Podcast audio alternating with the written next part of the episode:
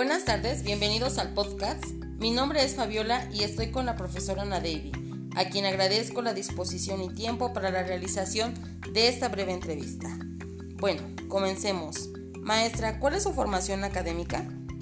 Eh, tengo la licenciatura en educación, estudié en la UPN, pero sí me gustaría platicarte acerca de mi formación, ya que yo tuve la fortuna de entrar a la alternativa de bachilleres. Esto quiere decir que yo trabajaba y estudiaba, lo que considero me dio más elementos y herramientas para llevar a mi práctica docente. ¿Y cuántos años de servicio tiene? Eh, como becaria tengo 7 años y como docente tengo 15. Ahora bien, ¿qué hacen desde su perspectiva los buenos profesores en una escuela?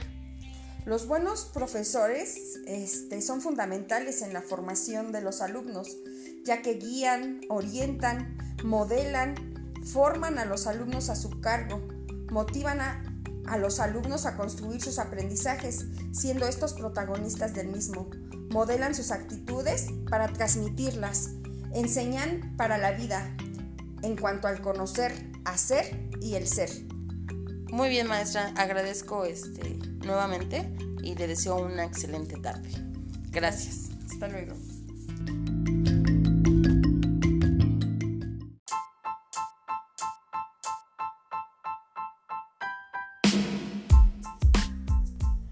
La epistemología de las escuelas de tiempo completo.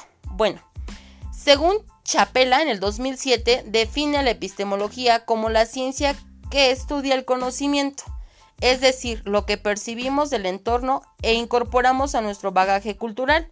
Sócrates lo denomina como el conocerte a ti mismo y esto va íntimamente relacionado a nuestros sentidos. Los modelos pedagógicos son una representación conceptual, esquemática, parcial y selectiva de la realidad que focaliza aspectos propios del campo pedagógico para un análisis de la realidad educativa. Es por ello que es importante revisar estos tres aspectos, los cuales nos van a permitir interpretar la realidad de la educación en diferentes contextos a bien de avanzar en el logro de educación de calidad. El primero es la representación conceptual que se percibe de la realidad educativa. 2. Las representaciones esquemáticas propias del campo. Y 3 la representación parcial y selectiva que se focaliza en la educación. Con el propósito de cumplir con los dos grandes propósitos en la educación básica, el cual es aprender a aprender y aprender a convivir. Eh, todo modelo pedagógico supone una concepción política y en nuestro país depende la política nacional e internacional como consecuencia del modelo económico bajo en el cual nos regimos. Queda claro que la concepción del modelo pedagógico tiene como último la transformación de la sociedad en beneficio de la misma. La educación de calidad pues debe de cumplir los propósitos, como habíamos mencionado, el que sea una educación basada en aprender a aprender, aprender a convivir. En un modelo pedagógico, se establecen los lineamientos sobre cuya base derivan propósitos y los objetivos.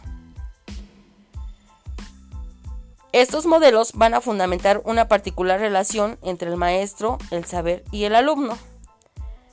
En conclusión, queda claro que los modelos que se aplican a las instituciones dependen básicamente de políticas externas, no de los estilos de enseñanza o de las necesidades de docentes y estudiantes. Y lo que el sistema educativo promueve y exige es una cultura aristócrata y ante todo una relación aristócrata con ella.